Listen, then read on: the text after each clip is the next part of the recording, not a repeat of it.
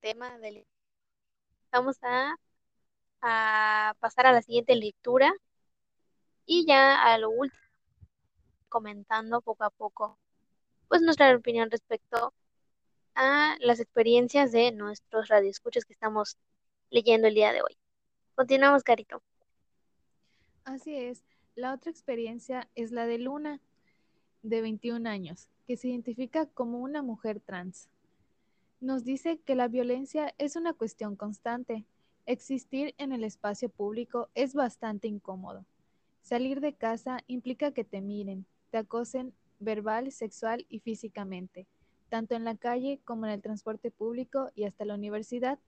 Vivimos con, con miedo porque las miradas son dañinas, pero hay cosas peores y no sabes en qué momento te toca a ti.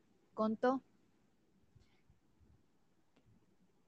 Fue un tema realmente interesante, ¿verdad? Una experiencia bastante cierta y muy lamentable, ¿no sé así, Carito? Así es. Incluso también contó que durante varios meses tuvo que recurrir a una abogada para poder figurar con listas con su nombre normal, es decir, que ella tenía otro nombre antes de ser llamada Luna, pero al existir toda esta eh, discriminación, pues tuvo que recurrir a ciertos recursos para, pues para poder eh, hacer uso de sus derechos. Claro. Qué interesante.